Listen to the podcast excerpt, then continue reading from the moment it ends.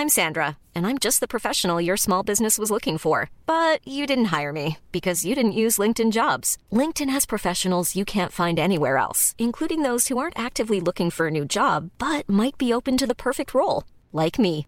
In a given month, over 70% of LinkedIn users don't visit other leading job sites. So if you're not looking on LinkedIn, you'll miss out on great candidates like Sandra. Start hiring professionals like a professional. Post your free job on linkedin.com/people today. Here's a cool fact a crocodile can't stick out its tongue. Another cool fact you can get short term health insurance for a month or just under a year in some states. United Healthcare short term insurance plans are designed for people who are between jobs, coming off their parents' plan, or turning a side hustle into a full time gig. Underwritten by Golden Rule Insurance Company, they offer flexible, budget friendly coverage with access to a nationwide network of doctors and hospitals. Get more cool facts about United Healthcare short term plans at uh1.com. Herzlich willkommen bei Pool Artists.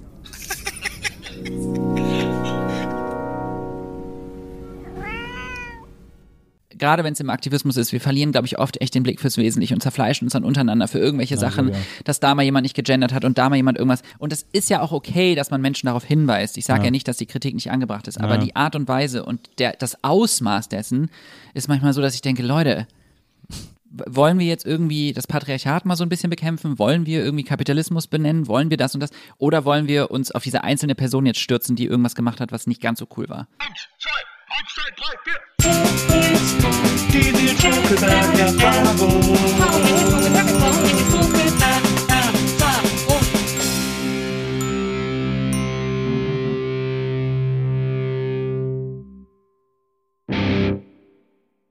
Hallo, liebe NBE-ZuhörerInnen. Herzlich willkommen zu einer neuen Folge der Nils Wogelberg-Erfahrung und ich freue mich, große Freude hier im Raum. Äh, ich bin sehr aufgeregt und bin gespannt, über was wir heute alles sprechen werden, denn ich habe einen Gast hier, auf den ich mich sehr, sehr, sehr gefreut habe. Er ist Anästhesist, er ist gelernter Anästhesist, aber er ist vor allem bekannt für sein äh, YouTube, äh, sein veganes YouTube-Format und natürlich als Teil der deutschen Queer Eye-Besetzung und ist ein super Typ und heute werden wir bestimmt über extrem viele Dinge sprechen. Ich hoffe es zumindest. Erstmal schön, dass er hier ist. Herzlich willkommen, Aljoscha Mutadi. Ja, das ist ja eine mega nette Anmoderation. Ja, ich habe einfach nur aufgezählt, was du, was du alles schon gemacht hast. Ja, aber du hast ein paar Mal gesagt, dass du dich auf mich freust Ja, und dass weil du ein toller Typ bist, obwohl du mich noch gar nicht kennst. aber so das, was ich gesehen, das, was ich gesehen und gehört und gelesen habe von dir, das fand ich alles super. Erstmal bin ich zu spät gekommen hier, muss ich sagen. Ja, akademisches Viertel. Das ist ja immer Stimmt, drin. In dem bin ich noch drin, ja. Also ich freue mich auch, vielen Dank. Cool. Erstmal hier, wir haben jetzt hier äh, Charlotte, die ist heute unsere Producerin. Die ist extra in Vegans Laden gegangen, weil du dich vegan ernährst. Korrekt. Und hat versucht, alle möglichen veganen Schnappereien äh, zu organisieren. ist es eigentlich, ist Kuhbonbon ist auch vegan, oder was? Es gibt eine vegane Version davon. Ah, verstehe. genau. Ja. Vegane Ernährung. Du hast ja diesen äh, YouTube-Channel gemacht. Den gibt's, gibt's den überhaupt noch? Weiß ich nicht. Also, du machst Vegan ist ungesund. Genau. Also genau, wir haben uns getrennt letztes Jahr im, glaube ich, Dezember. Die, beziehungsweise wir haben seit September keine Videos mehr hochgeladen. Ja. Und der Kanal wird natürlich weiterhin existieren, weil da ja. viele aufklärende Videos sind, die äh, wertvoll sind. Und ich habe jetzt meinen eigenen Kanal, Aljoscha heißt der einfach, und da mache ich meine Themen, also letztlich auch queer veganer Aktivismus. Und also die Videos, genau, die bleiben existieren und ich auch. Und ich habe meinen Kanal. Und Das ist gut, dass du am Existieren ja, bleibst. ich existiere weiterhin. Ich finde das so interessant, weil man hat ja, man hat so ein bisschen das Gefühl, dass sich in deiner, äh, in deiner Aktivistenphase, also wenn wir jetzt mal quasi ab dem Zeitpunkt, wo du anscheinend nicht mehr dein Hauptaugenmerk auf äh, Anästhesie gelegt hast, ähm, sondern sozusagen äh, ins, ins öffentliche Auge gerückt bist, gibt's ja schon so ein bisschen so Phasen oder, oder Aktivismus oder thematische Phasen in deinem Aktivismus. Empfindest du das auch so? Also es so die große vegane Zeit und dann gibt's jetzt quasi die große Queer Rights Zeit im Grunde genommen oder, oder queere Sichtbarkeit vielleicht am ehesten. Voll. Also es ist ja so, ich glaube, wir verändern uns ja alle. Ne? Ich meine, ich bin, äh, wann, ich bin mit 25 Jahren habe ich angefangen, Anästhesie zu machen im Krankenhaus. Das ist ja schon noch relativ jung. Total. Und bei mir hat das Thema Veganismus, ich glaube, kurze Zeit später angefangen, also so mit 26 oder um den Dreh rum. Ich bezeichne das immer so ein bisschen so, als ob das das Tor zum Bewusstsein bei mir geöffnet hat, so langsam. Es hat so eine Tür geöffnet und dann so ein Dominoeffekt. Und ich habe zum Beispiel auch die ersten zwei Jahre in meinem Kanal mich nicht geoutet. Also ich hatte Angst, mich zu outen, weil ich habe mich auch in meinem Krankenhaus am Anfang nicht geoutet, weil ich Angst vor den Reaktionen hatte, weil ich Angst hatte, dass ich in eine Schublade gesteckt werde, dass Leute dann sagen, ja, es war so klar, dass irgendwie der Veganer, der, der schwul ist, ne, dass der kein Fleisch isst. Wahrscheinlich ist er deswegen schwul geworden. Ja. Und deswegen habe ich mich lange Zeit nicht geoutet. Und das Outen an sich, äh, oder das, das Coming Out hat immer so ein bisschen was Empowerndes am Ende. Also es gibt einem immer wieder neue Perspektive. Und jetzt, das letzte Mal, als ein großer Switch stattgefunden hat, war Queer Eye Germany, weil ich einfach aus einem sehr heteronormativen, hierarchischen Umfeld im Krankenhaus in einen krasses queeren Space gekommen bin, den ich in meinem Leben so noch nicht hatte, in dem Menschen waren, die so, sich so sicher in ihrer queeren Identität gefühlt haben und der Art und Weise, wie sie es ausleben, das habe ich noch nie erlebt. Und es hat mir ganz schön viel Sicherheit und Unsicherheit gegeben, ja. weil ich mich selber auch immer so krass hinterfragt habe. Und das hat natürlich auch Einfluss auf meinen Aktivismus. Und was meinen veganen Aktivismus angeht, zum Beispiel, habe ich auch Phasen durchlaufen. Ich glaube, das ist auch normal. Wenn man erstmal, das gibt einem ja auch so eine Art Identität, will ich fast sagen, aber ja. es gibt einem ja Bedeutung. Ne? Also mhm. aktiv zu sein, gibt einem ja auch was. Das ist ja auch okay, das ist ja auch mhm. gut. Sonst würde man ja nur geben, ohne irgendwas Positives zurückzubekommen. Das ist ja sehr, das würde ja nur, nur kraftzehrend sein. Ja. Ja.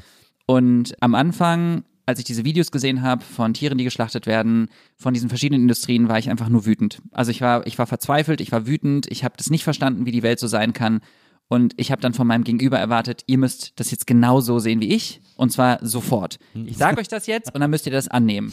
Obwohl ich selber vielleicht ein Jahr gebraucht habe, um von, ich sag mal, alles Essen zu vegan ja. zu switchen. Du hast das auch in so Stufen gemacht, ne? Erst so nur genau. Biofleisch und so. Genau, Bio, dann irgendwie Fleisch ganz weggelassen, dann nur noch Bio-Käse und Bio-Milchprodukte, dann die langsam reduziert und irgendwann bin ich morgens aufgewacht und dachte einfach so, ey, was soll der Scheiß? Mach das jetzt einfach.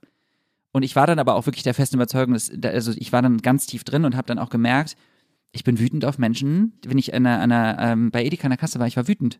Wie, wie können die Fleisch kaufen? Was für Lederschuhe, die tragen die Haut von Tieren. Also ich war richtig wütend. Ja. Ähm, abgesehen davon, dass mich das selber fertig gemacht hat, dass ich Streit mit meinen Eltern hatte im Freundeskreis. Dass ich bin halt natürlich, stößt man damit auch nicht auf Begeisterung. Ein Prozent der Menschen in der Welt leben vegan. Ich war ja. also eine absolute Minderheit. Dazu auch noch schwul. Yay me. Soziales Umfeld auf Wiedersehen.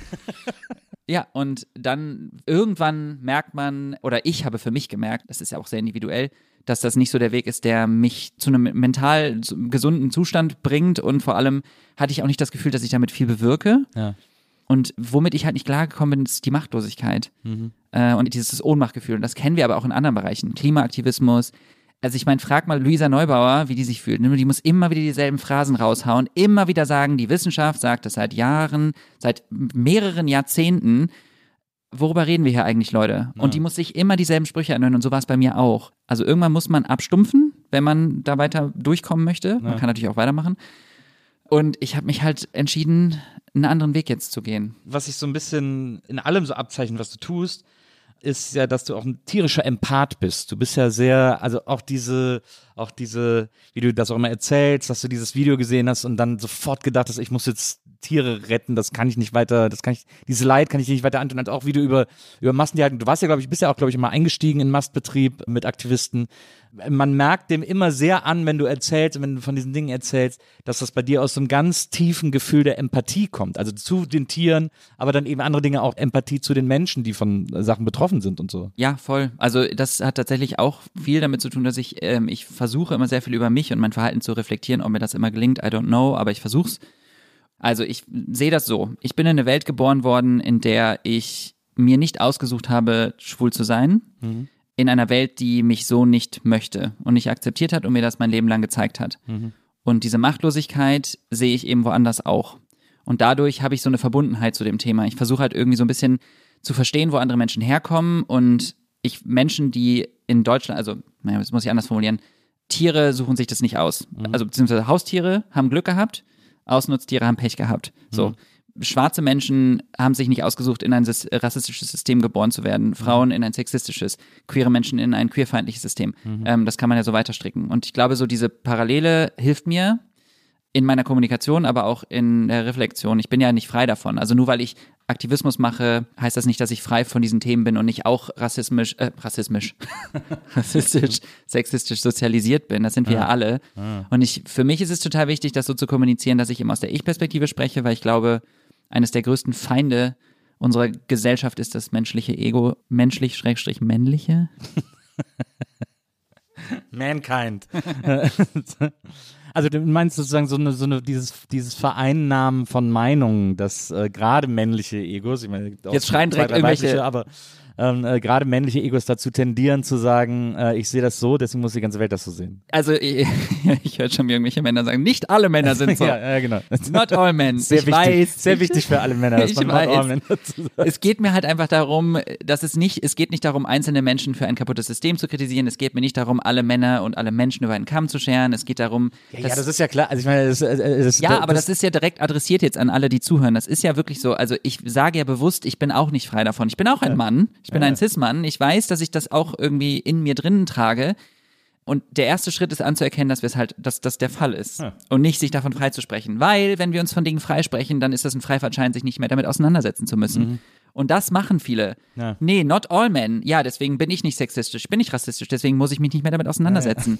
Und ich esse nur gutes Fleisch, deswegen muss ich mich nicht mehr damit befassen. Ja, aber es wäre schon cool, weil Fleisch ist immer mit dem Töten gegen den Willen verbunden. Immer. Außer es gibt so zwei, drei, es gibt ja manchmal diese, diese, so der Kannibale von Rotenburg und so, wo der das so will, dass der dem sowas abschneidet und so. Da ist Ja. es dann äh, Gut. gewollt. Das wäre jetzt äh, der klassische Fall von Cherrypicking und Kannibalismus. I don't know. ja, also vielleicht kein, kein Beispiel. Ich finde das ganz interessant, weil ich, äh, also ich bin kein Veganer oder Vegetarier. Ich merke aber, dass ich in letzter Zeit meisten, immer, ja. ich, ich merke aber in letzter Zeit, dass ich immer öfter so vegane Alternativen ausprobiere und probiere, einfach um zu sehen, welche mir davon schmecken, weil es ja im Idealfall, also es ist ja nicht gesünder, aber dann habe ich den gleichen Geschmack minus dem Leid, das irgendwem zugeführt wird. Ähm, also ich habe habe vor kurzem habe ich, äh, bei, habe ich mir bei Aldi kleine vegane Schnitzel geholt, die heißen Wonder Schnitzel oder so. Ja. Die waren super lecker, die fand Ja. ich echt mega gut. Also da, das ist zum Beispiel äh, ein Hast Produkt, du- das mich zum Umsteigen Da sind Erbsen für gestorben. ja, ich habe als Kind schon äh, massenweise Erbsen vernichtet. Ich habe die mal aus der Dose gegessen. So, ich fand das mal so lecker als Kind, Dosen, Erbsen. Äh, Erbsen direkt aus der Dose zu essen, weil aber die Dosenerbsen noch immer gezuckert waren, muss man ehrlicherweise Oh. dazu sagen. Das wusste ich tatsächlich nicht. Das macht ja allen Geschmack. Das, lässt, lässt ja alles besser schmecken. Ja, das stimmt, leider. Äh, ehrlicherweise. Vielleicht, wir können auch mal ein bisschen früher ansetzen, weil das, was du gerade eben auch erzählt hast, das ist ja auch etwas, was man bei dir öfter wiederfindet.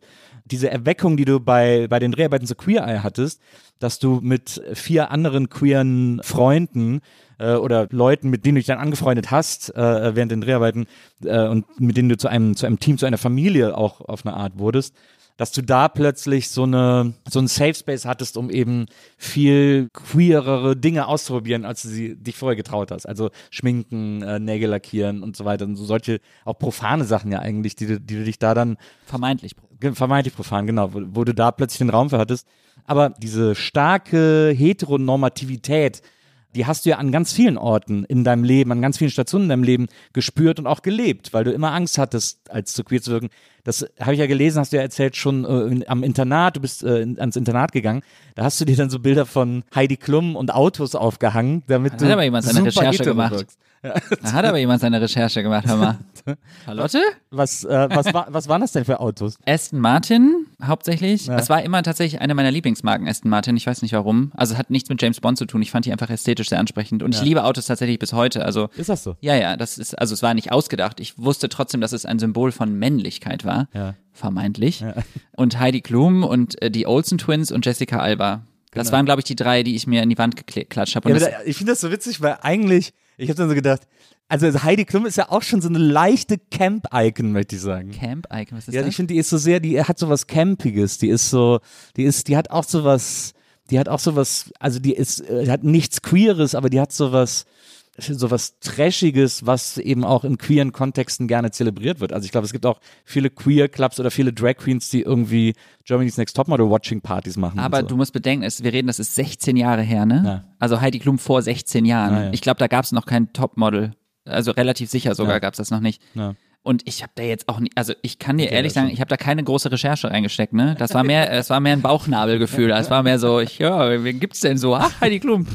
Und also es ist nicht so, dass die Bilder, die ich aufgehangen habe, nicht unglaublich ästhetisch waren. Und ich dachte, die sehen wirklich toll aus. Nur war es halt mehr ein Schutzschild, was ich mir da irgendwie versucht habe anzueignen, was total absurd ist. Aber ähm, ja, ich, also ich war ähm, 16 Jahre jung. Nee, Entschuldigung, das ist ja noch ja, länger her dann. Gott, 18 Jahre ist es her. Ich war 16 Jahre jung und total verzweifelt und hatte halt einfach Angst, dass Leute mich als schwul wahrnehmen und das haben sie auch, weil ich eben in vielen Bereichen vielleicht nicht dem Stereotypen entsprochen habe. Und entsprechend musste ich mir dann Sachen anhören und wurde immer so ein bisschen ausgegrenzt. Ich habe nie schlimmes Mobbing erfahren wie andere, weil ich, glaube ich, dieses Schutzschild habe und weil ich sehr, ich sag, ich nenne es immer Heteropassing, also ich wirke größtenteils so, als ob ich heterosexuell sein könnte, wenn man das an den Klischees festmacht, woran man schwule Menschen erkennt. Und ich, da habe ich mich halt zum Beispiel während der Dreharbeiten oft gefragt, ist das der Grund, warum ich so bin, wie ich bin heute, dass ich einfach mich gelernt habe zu schützen in einer Gesellschaft, die queerfeindlich ist, oder bin ich wirklich so? Oder wäre ich zum Beispiel ganz anders geworden, wenn ich von Tag eins an das Gefühl hätte, ich kann mich komplett frei entfalten. Ja. Und das hat mir so ein bisschen so ein kleiner Mindfuck, war das für mich, ehrlich gesagt, weil ich so dachte, scheiße, wo, wer bin ich denn jetzt eigentlich? Ähm, möchte ich eigentlich was ganz anderes sein? Und du hast eben gesagt, ich hatte das früher, ich habe das bis heute. Ich merke das immer wieder. Ich war letztens in der Situation bei Dreharbeiten für einen Sender, wo es null queer war und wo ein so zwei Männer, also für Ton und für und, und Film, also warte mal ganz kurz, ein Kameramann und ein Tonmann waren da. Das war jetzt echt sehr verkompliziert. ähm, so komplex ist es gar nicht. Zwei Bedienstete für Ton- und Filmaufnahmen. Genau, und äh, die hatten beide auf mich ja erstmal eine einschüchternde Wirkung, weil die definitiv nicht queer waren und leicht, ich sag jetzt einfach mal ganz leicht toxisch männliche Vibes für mich hatten. Und ich sofort eingeschüchtert war und dann direkt dachte, okay, ich erwähne auf keinen Fall, dass ich schwul bin, auch wenn sie es vielleicht schon wissen, ich weiß es nicht. Und habe auch direkt gemerkt, ich verhalte mich anders, ich passe mich an und das ist ein ganz unangenehmes Gefühl, weil man merkt, man verstellt sich. Aber ich kann es nicht ablegen. Das ist, das ist in mir drin, das kommt dann so raus. Es ist wie so ein Schutzmechanismus. Bei mir jetzt. Aber das ist ja interessant, weil du ja mit, also auch mit Queer Eye auf, auf, auf Netflix viel beachtete äh, Serie, dich ja so in den Fokus der Öffentlichkeit gestellt hast als queerer Mann. Und, Ja. und jetzt aber, also ich meine, dann ja auch sicherlich viel mehr als das identifiziert wirst jetzt heutzutage. Und dann aber immer noch Angst davor hast, in gewissen Situationen als queer identifiziert zu werden. Also das schwingt halt immer mit und ich glaube, das muss Menschen bewusst sein. Also ich glaube, auch wenn wir über das Thema Sexismus sprechen, werden Frauen trotzdem abends rausgehen und sich schützen wollen und vielleicht den Schlüssel in der Hand haben schon oder das Handy bereit haben. Es gibt so Sachen, die bleiben einfach da, die ändern sich nicht, die sind tief in uns verankert. Und das ist bei mir auch so. Ich arbeite daran, ne? Also das drüber reden, auch mit dir jetzt, hilft mir voll, weil immer wieder sich das bewusst machen und auch anderen Menschen das bewusst machen, nicht queere Menschen dafür zu sensibilisieren, auch queere Menschen dafür zu sensibilisieren, dass das irgendwie stattfindet, ist halt echt wichtig. Das ist der erste Schritt. Ich finde ich find das ein ganz faszinierendes Thema. Ich, ich beschäftige mich in den letzten Jahren auch viel mehr damit, als ich das früher gemacht habe, weil ich jetzt mittlerweile mich auch als queer definiere Oh. und aber auch nie so ein großes Outing gemacht habe oder so, oder so ein Coming Out oder so. Aber dann gibt's ja auch quasi auch oft so diese Angst, dass man nicht queer genug ist, um Teil von so Queer Spaces sein zu dürfen oder so. Oder irgendwie. Gibt sogar einen Begriff dafür. Was ist das? Queer Imposter. Ja, stimmt, ja, genau. Ja. So, das, das, das ist etwas, was ich sehr gut nachvollziehen kann. Ja, das geht, glaube ich, auch vielen Menschen so, dass man äh, das Gefühl hat, man nimmt Raum ein, der ihm nicht zusteht. Ja. Äh, Kann ich auch ein Lied von singen, auch bei anderen Bereichen. Das geht auch vielen, glaube ich, bisexuellen Menschen so, die zum Beispiel bisher nur in heterosexuellen Beziehungen waren und das Gefühl haben, ja, ich bin ja gar nicht bisexuell oder ich darf ja gar nicht mich bisexuell nennen, weil ich hatte ja bisher nur heterosexuelle Beziehungen. Aber sobald du anfängst, deine sexuelle Orientierung zu hinterfragen, dann wird das schon seinen Grund haben und das ist legitim und niemand muss irgendjemandem irgendwas beweisen. Das ist einfach nur, das ist wieder ein Spiegel davon, wie unsere Gesellschaft funktioniert. Wir haben halt das Gefühl, wir müssen uns irgendwie jemandem beweisen, müssen wir aber nicht. Und ich, ich finde, je mehr wir auch dieses Zusammengehörigkeitsgefühl schaffen zu etablieren, desto besser ist es, weil wir halt, wir finden uns ja, wir halten ja zusammen, wir sind ja und wir können voneinander lernen, wir können voneinander profitieren, an einem Strang ziehen und so. ich glaube, dass viel neu oder umgelernt werden muss, weil, weil irgendwie jetzt quasi erst klar wird oder wenn man sich damit beschäftigt, irgendwie erst, erst klar wird oder erst verstanden werden kann, dass auch Sexualität was total Fluides ist, was sich auch täglich ändern kann, ohne dass das schlimm ist oder so. Also man muss das immer wieder mit sich selbst ausmachen und man muss irgendwie mehr sich mit sich selber beschäftigen auch quasi. Ja, voll. Und ich glaube auch gerade, wenn wir merken, dass solche Sendungen rauskommen und dass diese Normen etwas gebrochen werden und das sorgt ja auch bei anderen Menschen dafür, dass sie sich freier fühlen. Ne? Also, es meinst du, wie viele Leute mir nach Queer Eye geschrieben haben, so, ey, ich bin dir so dankbar, ich habe zum ersten Mal irgendwie das zugelassen oder mich geoutet oder, oder Eltern, die mir geschrieben haben, sie haben sich bei ihren Kindern entschuldigt, weil ihnen das nicht bewusst war. Ich glaube, das bricht halt, also ich sag immer, wer auch immer hier die Recherche gemacht hat, ihr werdet den Spruch vielleicht schon kennen, ich sag ja, ich sag sehr oft, dass Sichtbarkeit Normalität schafft und Normalität kann helfen, Diskriminierungserfahrungen zu reduzieren. Und das, der, der springende Punkt ist für mich am Anfang, dass Sichtbarkeit und Bewusstsein eben eine neue Normalität schaffen kann. Ja. Und das ist, glaube ich, das, was wir brauchen. Ja, davon bin ich absolut überzeugt. Ich bin in Köln aufgewachsen, im Kölner äh, Raum. Ich bin in Düsseldorf aufgewachsen. Wir sind theoretisch Feinde. Ja, das ist praktisch sogar. Das, das finde ich aber. nee, ich habe ich hab gerade ein Buch über Köln geschrieben, da ist ein ganz Kapitel über Düsseldorf drin. Echt? Ja, Kommt weil- bestimmt nicht gut weg, ne? Ja, also, nee, also weil die Schlacht bei Worringen zum Beispiel, die wir ja gerne als Grund für unsere Feindschaft äh, zitieren, vor 1400 Schlag mich tot, heißt es, äh, hat sozusagen die Kirche Köln angegriffen, weil sie sich Köln einverleiben wollten, so als Gebiet. Und dann äh, haben die Kölner Bauern, haben sich so vor die Stadtmauern von Köln und haben so gegen, gegen den, äh, also gegen den Klerus gekämpft. Und die, äh, so heißt es, also darauf basiert dieser Städtehass, die Düsseldorfer haben sich dann auf die Seite äh, der Kirche gestellt und gegen die Kölner gekämpft, weil sie sich immer so ein bisschen bei den Reichen eingeschleimt haben. In Wirklichkeit haben die Düsseldorfer aber den Kölnern geholfen. Deswegen gibt's da große Gemeinsamkeiten. Also. Ja, ich habe jetzt keine emotionale, also ich bin da emotional tatsächlich nicht so krass involviert.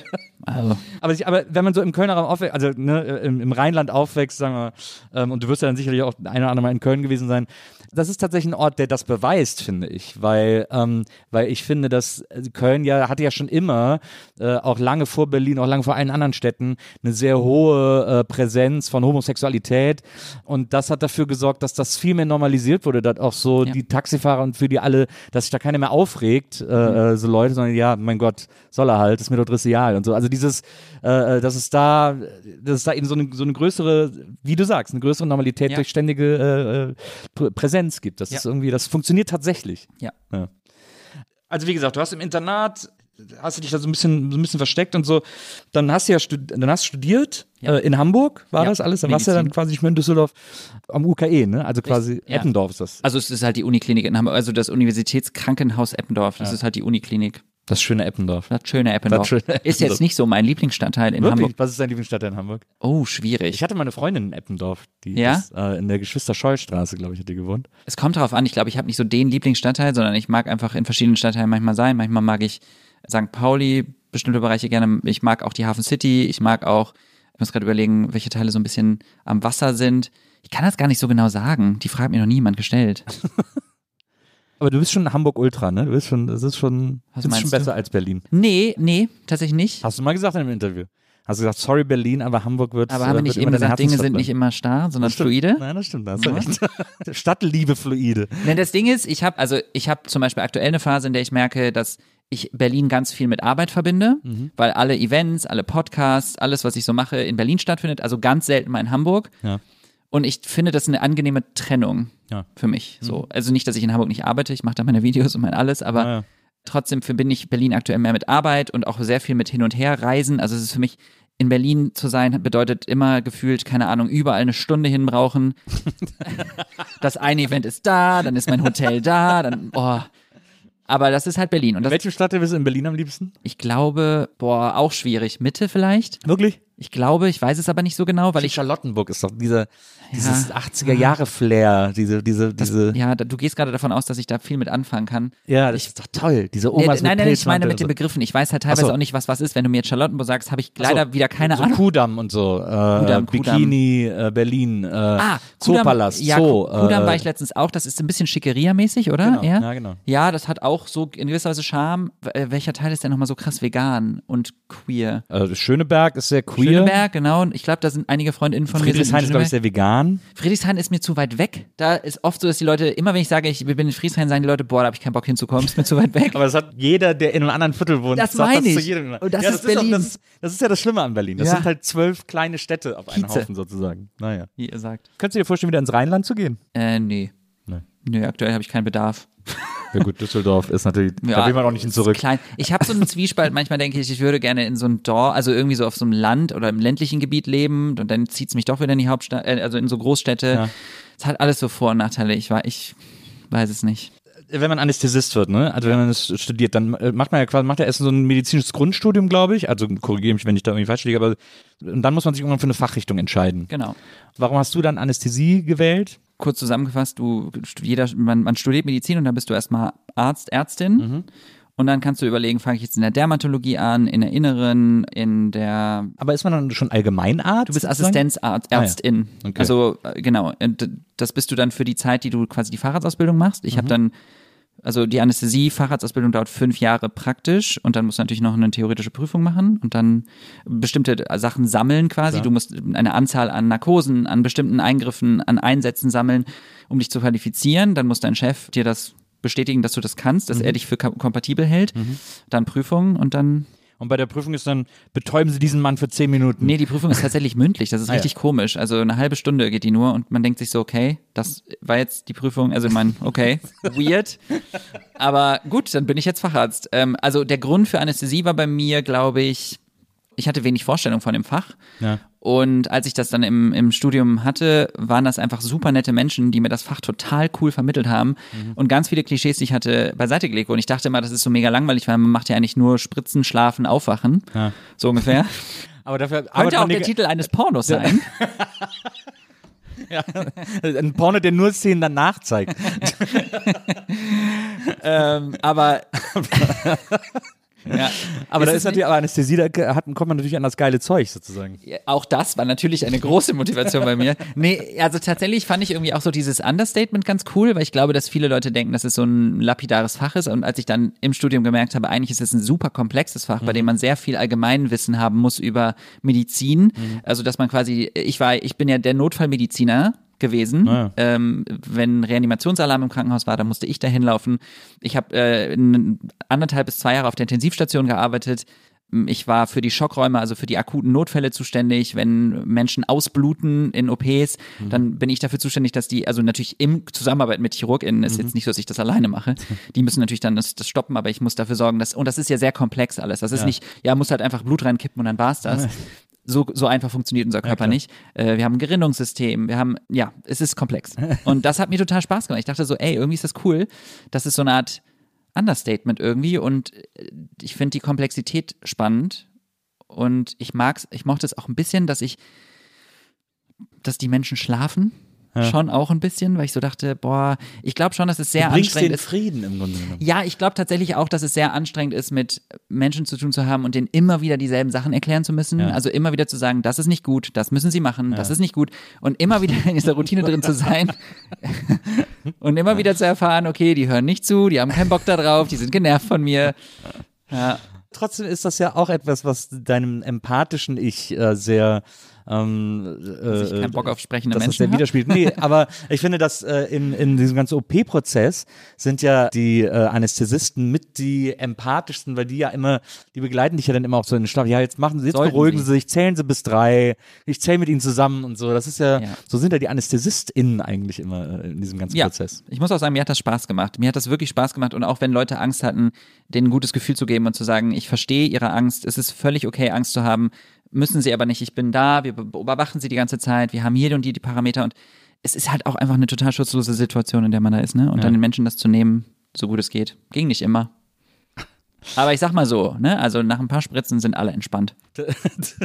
Du hast ja mit drei Kollegen, äh, hast du äh, eine Forschungsarbeit gemacht zu Arzneimittel bei chronischer Herzinsuffizienz in der Hausarztpraxis. Alter Schwede, ey.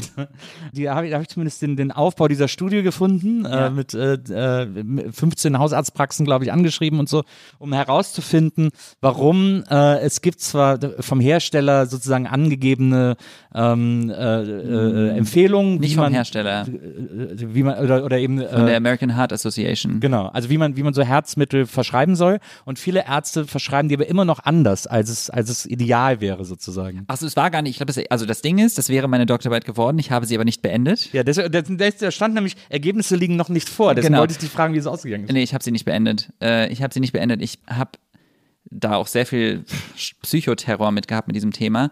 Ich habe ganz doll Schwierigkeiten, manchmal so Dinge zu machen, die mich überhaupt nicht interessieren. Und Ja. ich bin ehrlich mit dir, es hat mich wirklich nicht interessiert. Ich habe es nur gemacht, weil ich den Doktortitel am Ende wollte Ja. und das nicht mal für mich. Und ja, am Ende habe ich den Kampf verloren. äh, aber äh, ich, also das Ergebnis, was ich in, also in der Zwischenzeit von den 15 Praxen gesehen habe, war gar nicht so krass abweichend. Okay. Also es galt quasi rauszufinden, wie leitliniengerecht sind die. Ah ja. Und, war und die okay. waren eigentlich sehr leidlich. relativ ihr, habt, ihr habt da gar nicht so ein Ja. großes Ding gefunden. Aber ich habe da so viel Arbeit reingesteckt und am Ende das nicht mal zu Ende gemacht, aber du. Ja, es ist, wie es ist manchmal, ne? Normal, absolut, absolut. Das ist ja auch völlig okay. Manchmal ist ja auch einfach der Prozess, dahin zu kommen oder der Prozess, äh, dahin zu kommen, zu sagen, ich mache es jetzt einfach nicht fertig, ist ja auch Mhm. wichtig, ist auch eine wichtige Reise, sozusagen. Ist halt auch absurd, dass wir in einer Gesellschaft leben, die so viel Wert auf diese zwei Buchstaben legt, die eigentlich nichts mit mir oder meiner Leistung zu tun Ja. haben. Ne? Also wir, wir sehen ja Menschen, die sowas machen, als wertiger. Mhm. Wir nehmen die ernster als andere. Das ist eigentlich total komisch. Eigentlich das System in sich ein bisschen verkorkst. Ja, es ist äh, Classic Capitalism äh, Prägung. Aber ist es ist auch, Ca- Capitalism oder ist es Classism? ich glaube, es ist eine gute Mischung aus beiden. Ja, ne? Wahrscheinlich. Ähm, es ist aber ja auch so, dass jeder Mensch auf der ganzen Welt, der so einen Titel hat, äh, sei es ein Arzt, sei es ein Diplom, whatever, sagt dir, äh, ja, ich, äh, seit dem Tag, als ich das verliehen bekommen habe, habe ich das in die Schublade gelegt und nie wieder rausgeholt. Das ist der Satz, den ich immer höre von Ja, Leuten, die, und- die solche Abschlüsse haben. Und auch, dass sie sagen, es ist schon leichter im Leben. Also man wird schon, ich glaube schon, es öffnet einem Türen. aber kannst du auch einfach sagen, du, ich meine, du bist doch als Arzt, bist doch so eine Art Doktor. Ja, ich bin ein Doktor. Entschuldigung, ich esse gerade was. Na, macht nichts. Also deswegen brauchst du ja keinen Doktortitel, wenn du sowieso schon Doktor bist. Stimmt. Nenn mich Dr. Aljoscha. Glaubst du, dass du irgendwann auch da wieder hin zurückgehst zur Anästhesie? Boah, das ist tagesformabhängig. Es gibt so Momente und Tage in dieser Welt, in der ich denke, ja, Kopf in den Sand, zurück in die Anästhesie, kein Bock auf die Scheiße. Und es gibt viele Tage, in denen ich denke, nee, ich mag das schon sehr gerne, die Richtung, in die ich mich jetzt entwickelt habe und auch das Leben, was ich jetzt habe und die Möglichkeiten, die ich jetzt habe, einen Einfluss, einen hoffentlich positiven Einfluss auf Menschen auszuüben. Ob mir das immer gelingt, weiß ich nicht, aber es ist so ein ganz anderer Druck, den ich jetzt habe. Ne? Also Krankenhaus war vor allem die Arbeitszeiten sehr be- belastend, auch das, was ich da gesehen und gemacht habe. Man lernt zwar, sich in gewisser Weise davon abzukoppeln. Ja, das wäre auch noch meine nächste Frage gewesen. Wie sehr glaubst du, hat dich das geprägt? Also du hast gesagt, du warst im Schockraum und so, du wirst jetzt nicht immer nur schöne Sachen gesehen Nee, haben. ich hab da, äh, man sieht ganz viele furchtbare Sachen. Man sieht auch äh, junge Menschen sterben äh, regelmäßig. Und das ist natürlich mega belastend. Man, man lernt, äh, man, ich glaube, man lernt so Abwehrmechanismen, die man sich so ein bisschen davon distanziert. Man stumpft klassisch ab, ähm, weil es sonst auch nicht geht. Ich fand aber tatsächlich auch die Arbeitszeiten und auch diese Hierarchie innerhalb des Krankenhauses und die fehlende Wertschätzung sehr anstrengend. Also wenn ich mir überlege, wie viel Danksagung ich jetzt bekomme, wenn ich ein Video hochlade, dass Leute schreiben, ich bin so dankbar, dass du das machst oder ich fühle mich so gesehen und gehört von dir und äh, oder oder einfach, dass du mich aufklärst, was auch immer, versus ähm, ich habe mir nachts einen Arsch aufgerissen und morgens musste ich mir anhören, äh, warum hast du das nicht gemacht, warum hast du da nicht dran gedacht? Und ich dachte so, ja, äh, gern geschehen. Ich habe mir auf jeden Fall alle Mühe gegeben, zu verkacken und Menschen umzubringen. das ist genau das, was ich die Nacht versucht habe. Aber das ist halt leider einfach, wie das System funktioniert. Zum Ende wurde es auch besser, muss ich sagen, bei mir. Aber äh, und jetzt habe ich aber zum Beispiel das Thema, dass es allgegenwärtig ist. Wenn ich im Krankenhaus war, hatte ich meine Schicht, da bin ich nach Hause gefahren und dann war Schicht, Schicht im Schacht. Dann haben wir Feierabend. Und da war mein Kopf auch größtenteils ab, ausgeschaltet. Das ist nicht immer, ne? Es gab auch natürlich Phasen, wo, wo richtig schlimme Dinge passiert sind oder auch bei der Arbeit belastende Sachen passiert sind, inklusive Mobbing von Oberärzten, Ob Oberärztinnen in dem Fall. Das war dann immer so, ich bin nach Hause gefahren und dann war mein Kopf woanders und halt auch geregeltes Einkommen. Und das ist jetzt alles anders. Jetzt ist irgendwie so, ich bin abhängig von Zahlen, es ist immer allgegenwärtig. Ich habe halt Phasen, wo ich denke, ich poste jetzt zum Beispiel relativ wenig gerade auf Instagram und denke, scheiße, ich merke richtig, wie meine Zahl langsam runtergeht. Natürlich, weil ich poste nichts, was geteilt wird, wo Leute neu auf mich aufmerksam werden. Und das setzt mich krass unter Druck. Und das ist halt allgegenwärtig. Und ich habe auch immer das Gefühl, ich muss zu allem was sagen. Ich muss mich zu allem positionieren. Leute sind so, Aljoscha, wieso hast du dazu noch nichts gesagt? Ich bin total enttäuscht von dir. Oh mein Gott, ich habe da eine Avocado im, im Bild gesehen. Da war Plastik. Wieso hast du in der Bahn dir nicht einen To-Go-Cup geholt? Das ist super enttäuschend. Und ich denke mir so, ja, ich verstehe natürlich den Impuls voll. Aber es ist auch wahnsinnig anstrengend und ich glaube, Menschen wissen manchmal gar nicht, wie anstrengend das ist. Und das ist auch am Ende, ehrlich gesagt, ein Tropfen aus dem fucking heißen Stein ist, weil das ist nicht das Problem, was wir gerade haben. Und ich glaube ganz oft, wir verlieren echt in unserer Gesellschaft den Blick dafür, was eigentlich wichtig ist und worum es uns allen geht. Und ich glaube, dass den meisten Menschen, außer vielleicht Putin, als blödes Beispiel jetzt, Und zwei, drei andere noch? und zwei, drei andere Menschen, die in ähnlichen Positionen sind, dass wir alle ähnliche Ziele haben. Ähnliche, ne? Und gerade wenn es im Aktivismus ist, wir verlieren, glaube ich, oft echt den Blick fürs Wesentliche und zerfleischen uns dann untereinander für irgendwelche Sachen, dass da mal jemand nicht gegendert hat und da mal jemand irgendwas. Und das ist ja auch okay, dass man Menschen darauf hinweist. Ich sage ja. nicht, dass die Kritik nicht angebracht ist, aber die Art und Weise und der, das Ausmaß dessen ist manchmal so, dass ich denke, Leute, wollen wir jetzt irgendwie das Patriarchat mal so ein bisschen bekämpfen? Wollen wir irgendwie Kapitalismus benennen? Wollen wir das und das? Oder wollen wir uns auf diese einzelne Person jetzt stürzen, die irgendwas gemacht hat, was nicht ganz so cool war? Ja. Naja, das stimmt. Das, das empfinde ich auch so. Da halte ich auch einen großen Vortrag nächste Woche auf dem Kreuzfahrtschiff drüber. Ähm. Oh, geil. du Monster geht aus dem Kreuzfahrtschiff. Umweltsünder, du. Nee, ich ich, ich, äh, habe ich habe in letzter Zeit eine große Leidenschaft für Kreuzfahrtschiffe entwickelt. Äh, eine äh, nicht gesunde, aber äh, ich habe mir jetzt wahnsinnig viele YouTube-Videos über Kreuzfahrtschiffe angeguckt. Weil es gibt so eine, es gibt in Amerika gibt's ja diese geilen Kreuzfahrtschiffe, die so, ich habe eins äh, jetzt entdeckt, da ist äh, eine Achterbahn on Deck. Eine Achterbahn, die übers Wasser äh, geht halb. Ich meine, das ist doch der, ich meine, also äh, natürlich ist es unethisch, Kreuzfahrt, Kreuz, eine Kreuzfahrt zu machen, aber, aber ich meine, selbst eine Achterbahn auf dem Wasser, das ist doch total geil. Ich habe gerade eine Begeisterung für Privatjets entwickelt. Ich bin nächste Woche. Kann ich auch gut verstehen. Kann ich auch gut verstehen. ähm, nee, also ich kann es voll verstehen, klar. Also ich tatsächlich habe gar keine Affinität zu Kreuzfahrtschiffen oder so, aber weil ich einfach den Gedanken, so auf dem, auf dem Meer irgendwie eingesperrt zu sein, auf so einem Ding, was natürlich voll viele Möglichkeiten bietet. Naja, ich, du bist auch, ja, auch dieses, dieses Gefühl, also auch dieses Gefühl, weißt du, du bist dann irgendwann im Ort, musst dann aussteigen und hast dann irgendwie nur so so 48 Stunden Zeit oder 24 Stunden Zeit, das jetzt schnell zu erkunden. Du musst dann auch wieder zurück beim Schiff sein, sonst, ich war- hab's noch nie gemacht, deswegen ich urteile gerade über was, was ich nicht kenne. Ja. Aber was war eigentlich der ursprüngliche Punkt? wir haben einfach über, über, über Aktivismus, über, über, das- über die Achso, du hältst einen. Vortrag, wolltest du sagen. Du hältst einen Nee, Vortrag. ich halt einfach, das war ein Spaß. Ich wollte einfach nur sagen, dass ich auf dem Kreuzfahrtschiff bin. Ach so, quasi, ach, um das das, war ein so Scherz. zu konterkarieren. Oh, das ist Aber nicht der war, der war auch nicht so wahnsinnig gut, deswegen äh, tun wir einfach so, als hätte ich ihn nie gemacht. Aber ähm, äh, du hast ja gerade eben erzählt, dass quasi auch ebenso wie im Internat auch die Zeit im Krankenhaus eine war, bei der du dich irgendwie so verstellen musstest und irgendwie gedacht hast, ich kann das hier jetzt nicht so zeigen, ich kann das hier nicht so leben, weil sonst äh, geht hier auch das Getuschel los. Du schluckst jetzt gerade noch den Riegel runter, ja. Mhm. Ich weiß aber nicht, wie geil Essgeräusche sind bei sowas. Genau, Müll. Bei Ähm, MBE ist alles erlaubt. Ja, ist alles erlaubt, aber es gibt also tatsächlich Misophonie heißt das. Ja. Ich habe das auch minimal. Äh, das sind Menschen, die äh, ganz empfindlich gegenüber Essgeräuschen sind und die stört das richtig. Und das gibt es in unterschiedlichen Ausprägungen. Es gibt Leute, die können das gar nicht. Mhm. Deswegen habe ich das immer so im Hinterkopf. Aber es gibt bestimmt auch Leute, die äh, von Das diesem Begriff finden. gehört, nee, die von diesem Begriff gehört haben und sich jetzt einbilden sie. Also so, Ah. das ist ja oft, wird das so, ich habe mal, ich hab mal eine Zeit lang scherzhaft von mir behauptet, ich hätte so eine Art OCD, weil ich das nicht aushalte, wenn Sachen irgendwie nicht gerade sind oder so. Aber dann habe ich von Leuten, die wirklich OCD haben, gelernt, das ist nicht OCD und so und das sagt das bitte nicht dazu sozusagen. Das stimmt, aber es gibt bei, bei so bestimmten Sachen ja auch Graustufen, glaube ich. Ne? Also bei OCD jetzt weiß ich nicht, aber es gibt ja auch zum Beispiel beim Thema ADHS oder so, auch, auch in der Medizin, eine Depression ist nicht eine Depression. Ja. Weißt du, was ich meine? Mhm. Ein Bluthochdruck ist nicht ein Bluthochdruck. Es gibt unterschiedliche Ausprägungen von Diagnosen und ich finde es schon okay, dass man da auch zwischen. Aber ist egal. Kannst du eigentlich Sachen, kannst du eigentlich Sachen verschreiben als, als Ja. äh, gelernter Arzt? Ja, ja. Gehst du, verschreibst du dir manchmal selber Sachen, gehst in die Apotheke und äh, Äh, tatsächlich ja, weil folgendes, mein Arztausweis ist abgelaufen, ich habe immer keinen Bock, den zu, zu erneuern. Ja. Und äh, dann habe ich mir letztens, ähm, wollte ich mir irgendwas holen, was rezeptpflichtig war. Ich weiß ehrlich gesagt nicht mehr, was es war. Ich glaube, ein Schmerzmittel? Ich weiß es nicht mehr. Dann meinte die so, äh, der ist abgelaufen. Und ich so, ja, aber ich bin halt immer noch Arzt. Und dann meinte ich zu ihr so, ja gut, dann, äh, dann schreibe ich mir jetzt selber ein Rezept. Und dann Ja. meinte sie, ja, können Sie machen. Und ich so, Sie wissen aber schon, dass es absurd ist, dass ich jetzt gleich mit einem Rezept komme, was ich mir selber verschrieben habe und Sie wollen mir das nicht einfach geben. Ja. Ja, aber es ist halt Deutschland auch, ne? Das ist ja crazy. Ja. Ist halt auch Das heißt aber, ich könnte mich in. Zukunft auch von dir untersuchen lassen. Also ich meine, angenommen, dass du mich untersuchen würdest. Oh, möchtest du das gerne? Möchtest du gerne von mir untersucht werden? Echt, nur, nur wenn ich so, wenn ich so, wenn ich so kleine, wenn ich so, wenn ich so lacht. Kinker, wie soll Kinkerlitzchen hab. Kinkerlitzchen? Ja. Ich habe jetzt gerade nur Kink daraus gehört.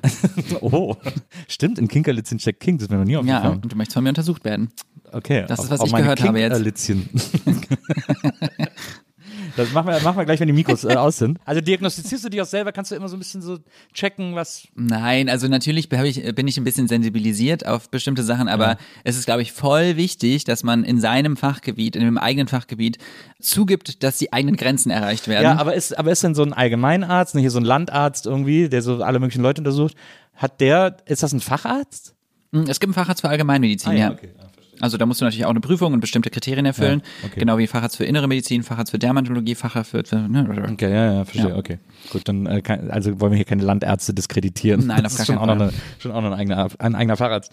Aber ja, genau, also äh, wie gesagt, da im, im Krankenhaus musstest du dich dann eben auch entsprechend verstellen. Oder hattest das Gefühl, du müsstest dich auch entsprechend verstellen, weil das irgendwie auch kein, auch kein safer Ort äh, war.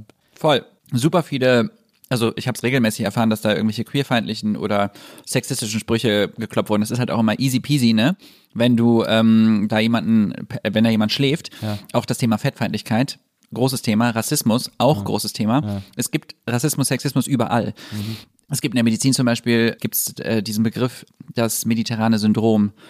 Und damit sind Menschen, die nicht deutsch oder nicht weiß gelesen werden oder gesehen werden, werden oft so abgestempelt, ja, hysterisch. Das ist halt, Wirklich? ja, ja. Ach, sehr krass. Und das ist natürlich kein, es ist natürlich super problematisch, ne? Ja, ja. weil ähm, dadurch äh, extreme Nachteile entstehen, Vorurteile, Menschen nicht ernst genommen werden. Und dasselbe gibt es natürlich auch im Se- Sexismus, brauchen wir nicht drüber sprechen. Also ich, wie oft ist es passiert, dass ich mit meinen Kolleginnen über den Flur laufe und Leute sofort anerkennen, dass ich Arzt bin und sie nicht. Da kommt- spielt natürlich auch nochmal Klassismus mit rein, äh, dass Pflegekräfte ja ne, weniger wert sind und ähm, dann äh, was Queerfeindlichkeit geht auch natürlich irgendwelche Sprüche von wegen, ja, ist kein, kein richtiger Mann oder irgendwelche blöden Sprüche. Man muss sich das alles anhören, klar. Und deswegen habe ich mich auch am Anfang gar nicht geoutet. Ich wollte das immer gar nicht. Und aber, aber vor deiner Familie warst du schon geoutet. Ähm, ja, mit 23, glaube ich. Und ich habe mit 25 im Krankenhaus angefangen. Und ich glaube, mit 26,5, so um den Dreh rum, war es dann auch im Krankenhaus so, dass ich das nicht, ich habe es nie als offizielles Outing gemacht. Ich habe einfach irgendwann angefangen, da offen drüber zu sprechen. War denn Arzt etwas, was du wirklich machen wolltest oder war es so ein bisschen, ich tue meiner Familie einen Gefallen, äh, äh, weil die das schön finden, wenn, wenn der Junge Arzt wird? Das ist sehr schwer zu beantworten, weil ich es nicht wirklich weiß. Ich weiß, dass meine Eltern das immer, also meine Eltern wollten immer das Beste für mich. Ich glaube, das ist bei vielen Eltern so. Ob es dann am Ende so das auch ist, ne, das ist eine Frage. Ich habe mich tatsächlich immer sehr für das interessiert, was sie machen. Ich habe auch immer irgendwie Zeitschriften in die Hand genommen und dann nach Viren und so gefragt und fand das als, als kleines Kind total faszinierend, wie klein Viren sind. Habe dann immer gefragt, wie klein sind die denn? Kann man die im Mikroskop sehen? Nee, braucht man ein richtig spezielles Mikroskop und dann kann man und dann meinte ich, war aber wenn die so so klein sind, wie können die einen großen Körper denn so krank machen? Also ich habe da schon eine Faszination für gehabt. Aber mir hat halt auch die Perspektive gefehlt. Also ich habe, unser Schulsystem ist ja dann auch so geradlinig, dass du halt, du wirst ja nicht in irgendwelchen Bereichen gefördert, sondern du machst halt strikt deine Dinge. Und am Ende habe ich gesagt, ja, ich mache dann mal Biochemie, Bio und Chemie als Leistungskurs, weil ich will ja eh Medizin studieren. Und da war natürlich eine Erwartungshaltung und Druck mit verbunden, dass ich dachte, das ist das, was ich möchte und muss, weil das irgendwie erwartet wird und weil es irgendwie auch gesellschaftlich anerkannt und Stabilität und Sicherheit und meine Eltern scheinen auch glücklich in ihrem Job zu sein.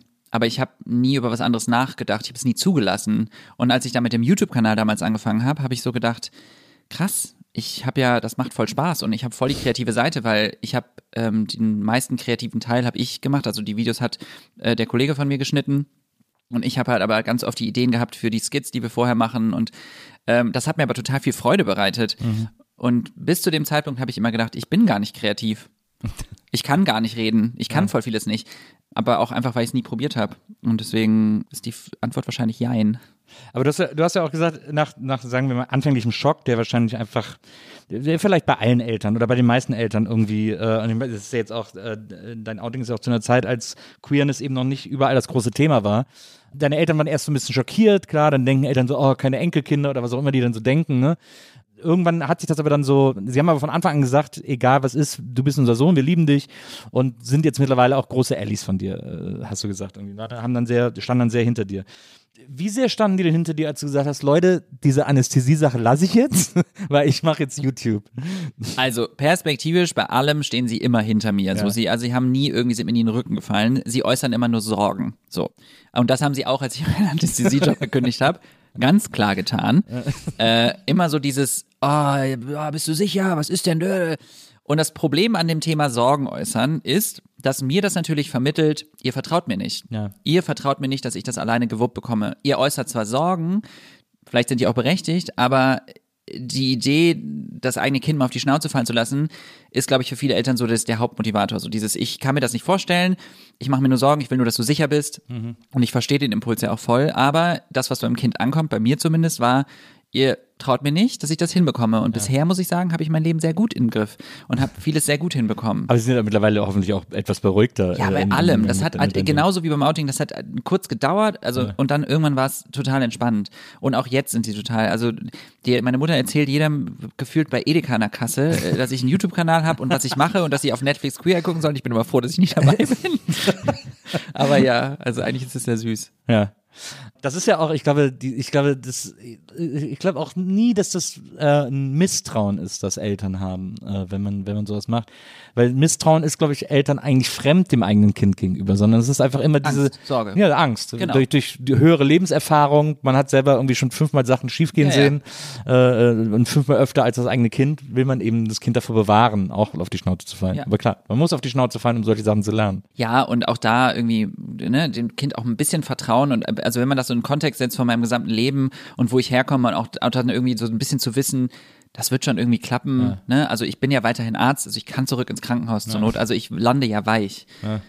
Und Ist denn, ich meine, die Anästhesistensache lief super, äh, jetzt bis auf die Doktorarbeit, aber scheiß drauf. pass auf. Ne? Dann äh, der YouTube-Kanal lief super, Queer Eye lief super. Gibt es Momente im Leben, wo du sagst, da bin ich richtig auf die Fresse gefallen? Oh Gott, ja, safe. Also es gab einige Momente, wo ich richtig auf die Fresse geflogen bin. Ich muss jetzt zum Beispiel, also ich bin jemand, der, ich habe immer Schwierigkeiten gehabt zu lernen und mich auf Dinge zu konzentrieren. Also es geht schon in so eine ADHS-Richtung. Also ich habe ganz, ganz, ganz, ganz, ganz ausgeprägt Schwierigkeiten gehabt, äh, mich am Stück hinzusetzen und Sachen zu lernen und also Sachen, die mich nicht interessieren, zu lernen, so, so die ich langweilig empfunden habe. Äh, Aufmerksamkeitsspanne sehr gering, auch schon als Kind gewesen. Ich erinnere mich zum Beispiel daran, als ich angefangen habe, Medizin zu studieren, wir hatten Biologie und ich hatte Biologie-Leistungskurs. Das heißt, ich bin davon ausgegangen, ich kann das schon. Klar, Also- wa- was soll da in der Uni noch Was soll da noch dazukommen? dazukommen? Außer irgendwie Parasiten und irgendwelche Sachen, die überhaupt nichts. Naja, was ist passiert? Ich bin in diese Prüfung gegangen und dachte, ich, guck mal, wie das läuft. Ja, ist richtig scheiße gelaufen, bin durchgefallen. So, zweiter Versuch. Ich so, gut. Das war vielleicht Pech mit den Fragen. Muss ich dafür jetzt nochmal lernen? Ich glaube nicht. Wirklich? Ja, es geht noch, weil die Story ist noch länger. Und wirklich, wenn man die hört, denkt man, was ist, was stimmt mit dir nicht, Junge? Durchgefallen natürlich, weil wieder ni nichts gelernt. Ne? Ja. Und ich meine wirklich mit nichts gelernt. Ich habe kein Buch in die Hand genommen. Das dritte Mal, das ist ja der letzte Versuch, ja, und wenn du das dritte Mal durchfällst, kannst du, musst du einen Härtefallantrag stellen für einen vierten Versuch. Okay. Das dritte Mal habe ich dann ein Buch in die Hand genommen und habe wirklich am Tag eine Stunde gelernt für eine Woche. Ich, mir war klar, dass das viel zu wenig war, aber ich hatte so ein inneres, ich konnte nicht, ich, ich kann das gar nicht erklären. Alles in mir hat sich gestrebt, äh, hat sich, hat sich gewehrt oder hat versucht, das zu ignorieren, dass ich bald eine Prüfung habe. Bin wieder durchgefallen. Ach krass. Mhm. Musste einen Härtefallantrag äh, stellen. Hab einen Härtefallantrag gestellt. Gab auch Gründe, ne? Also mein Opa ist auf traurige Art und Weise gestorben. Ich kam in der Uni auch nicht, also viele Sachen haben mich belastet. Ja. Der ist durchgekommen, ich hatte einen vierten Versuch. Und beim vierten Versuch habe ich dann ein bisschen mehr gelernt. Also aus heutiger Perspektive viel zu wenig. Und ich bin wieder durchgefallen. Wirklich? So, jetzt kommt der Twist. Ich, äh, der vierte Versuch durchfallen bedeutet, du kannst deutschlandweit keine Medizin mehr studieren. Ja. Meine Eltern sind in komplette Panik verfallen, zu Recht. Ich auch. Und dann äh, habe ich, äh, bin ich zu, man durfte zu einer Einsicht gehen. Also du durftest quasi einmal nochmal alles durchgucken und durchsprechen mit denen und gucken. Und ich hatte Glück. Die haben tatsächlich bei mir eine Seite übersehen, sodass ich gerade durchgekommen bin. Das ist ja krass. Oh, wow. Und das war meine Rettung, dass ich äh, Medizin studieren konnte. Ja. Das war ein Punkt, wo ich gemerkt habe, ich bin so doll auf die Fresse geflogen. Mein Learning war mittelmäßig, um ehrlich zu sein. Also äh, ein paar Sachen, die ganz krass sind für mich, sind ähm, zwischenmenschliche Sachen, bei denen ich ganz krass auf die Fresse geflogen bin. Ja. Ich habe, äh, glaube ich, eine ganz doll naive Art an mir, oder ich, vielleicht ist gut, glaube ich, das bessere Wort. Ich sehe sehr schnell Freundschaften, sehr schnell enge Beziehungen in auch, äh, also ob es jetzt Partnerschaften sind im, im beruflichen Umfeld oder ob es zum Beispiel, ja, wie, soll ich ich weiß nicht, ich muss es ein bisschen umschreiben, weil ich vorsichtig sein muss, was ich sage. Aber sagen wir mal so, hm, wie formuliere Du ich das? stürzt dich gerne Hals über Kopf Ja, es in sind Dinge passiert. Abenteuer. Genau, also es sind Dinge passiert. Ich habe mit Menschen zusammengearbeitet, sehr eng zusammengearbeitet, von denen ich dachte, das sind sehr, sehr gute Beziehungen, die Mhm. wir haben, teilweise vielleicht sogar Freundschaften, die zwar irgendwie auf einer Business basieren, aber am Ende sowas von auf die Fresse geflogen bin und sowas von gemerkt habe, dass das nicht stimmt und auch ganz, ganz, ganz furchtbare Seiten an Menschen kennenlernen musste, Ja.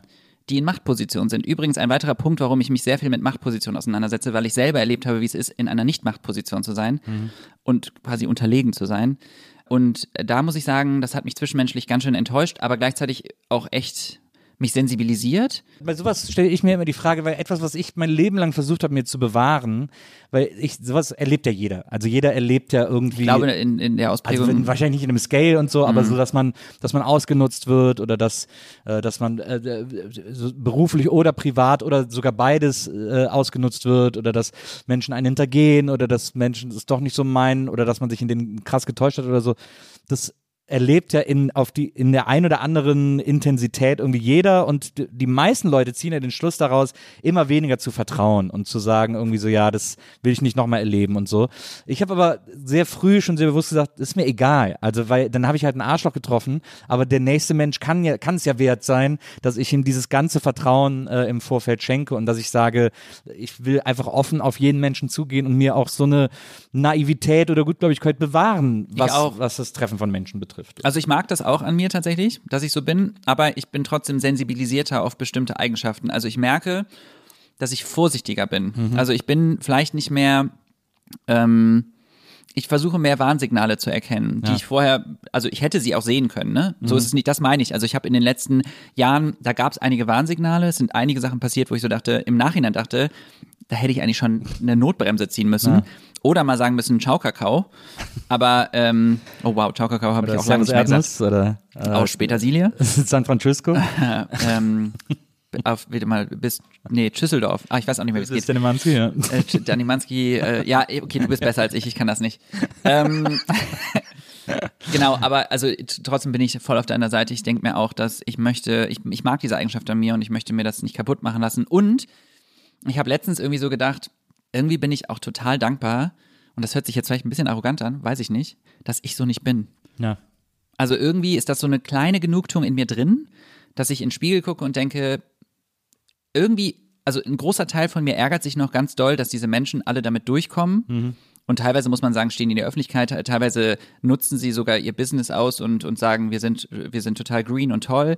Und keiner weiß, was eigentlich passiert ist hinter den Kulissen, weil ich nicht drüber rede. Noch nicht. Ja.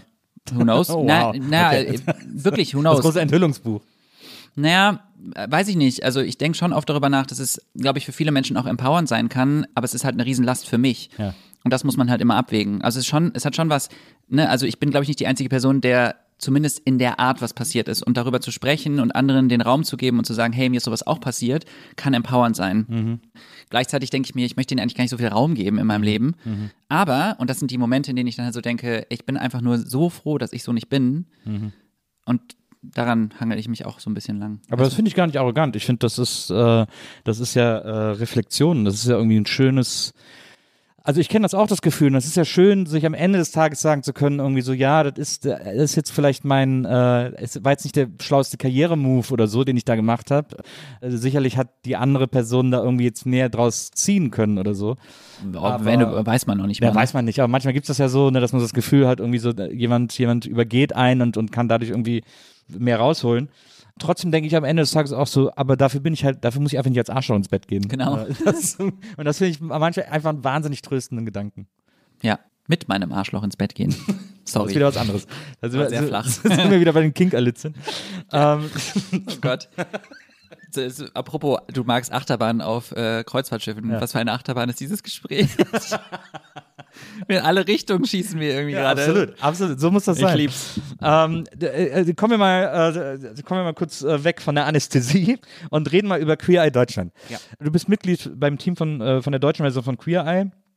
Als das erste Promo-Foto erschien, bevor überhaupt irgendwer einen Trailer, eine Folge sonst gesehen. Das kann ich, kann ich, mich genau erinnern. Da gab es dieses Promo-Foto von euch, da hattet ihr alle so Rollkragenpullover, aber alle in schwarz. Es war, glaube ich, sogar ein Schwarz-Weiß-Foto, alle irgendwie in schwarzen Klamotten. Und, und alle Menschen, die Queer Eye lieben, haben gedacht, oh mein Gott, what is going to happen? Das war wirklich, also da sind wir alle sehr nervös geworden, Ja. weil alle gedacht haben so, das wird jetzt so eine, wird das jetzt Queer Eye Hannover oder was ist da, what is happening irgendwie? ähm, das war, das war sehr verunsichernd. Ja, ähm, für ich, mich auch. Ich finde, es ist sensationell gut geworden. Ich finde, ihr habt äh, den Geist der Sendung ähm, eins zu eins getroffen, ohne eine Kopie zu sein, sondern wirklich super eigenständig, also beeindruckend eigenständig. Ich hätte das nie gedacht, dass das möglich ist, das so mit so einer eigenen Energie zu füllen.